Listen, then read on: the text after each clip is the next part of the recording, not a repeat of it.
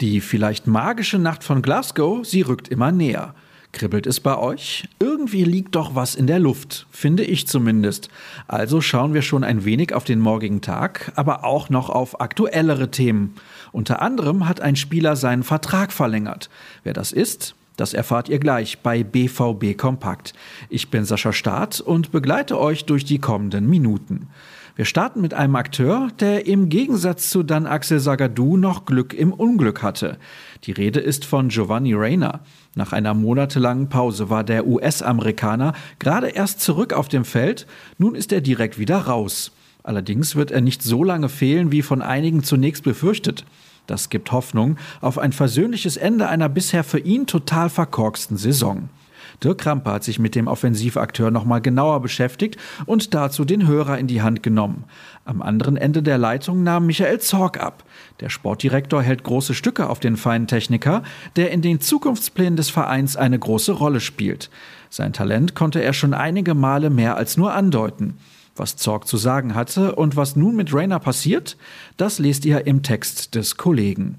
Darüber haben wir in der neuesten Ausgabe unseres Vodcasts tatsächlich nicht gesprochen, denn bei Cedric Gebhardt und mir stand mit Abwehrrecke Sagadou der andere Unglücksrabe im Mittelpunkt.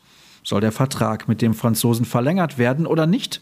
Alle sind von ihm begeistert, seine Ausfallzeiten sorgen daher für ein Dilemma.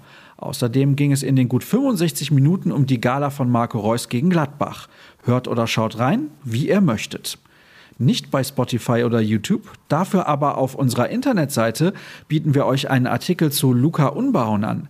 Er ist nämlich der Spieler, der seinen Vertrag verlängert hat. Dass zunächst mal nur zwölf weitere Monate in Schwarz-Gelb auf den Keeper warten, liegt an den Zielen von Unbehauen. Er will sehen, wie weit es für ihn innerhalb des Clubs gehen kann.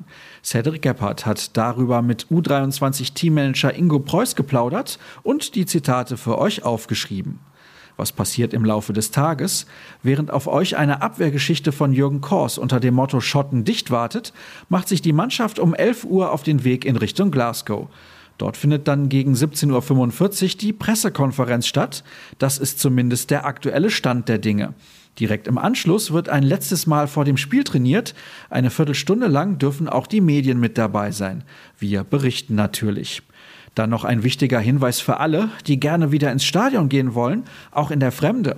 Morgen um 10 Uhr startet der Vorverkauf für die Begegnung beim FSV Mainz 05, die am 6. März stattfinden wird. Vereinsmitglieder können über den BVB Ticketshop maximal zwei Karten pro Person erwerben. Ihr merkt also, wir bewegen uns Schritt für Schritt zurück in Richtung Normalität. Ein gutes Zeichen. Und wo wir schon bei Hinweisen sind, der auf ruhrnachrichten.de darf auf gar keinen Fall fehlen, denn dort seid ihr allerbestens aufgehoben, rund um die Uhr. Die Alternativen heißen zum Beispiel Twitter und Instagram. Einfach rnbvb folgen. Mein Handel lautet Start. Das solltet ihr euch problemlos merken können. Das war's für den Moment. Danke für eure Zeit und wie immer spätestens bis morgen.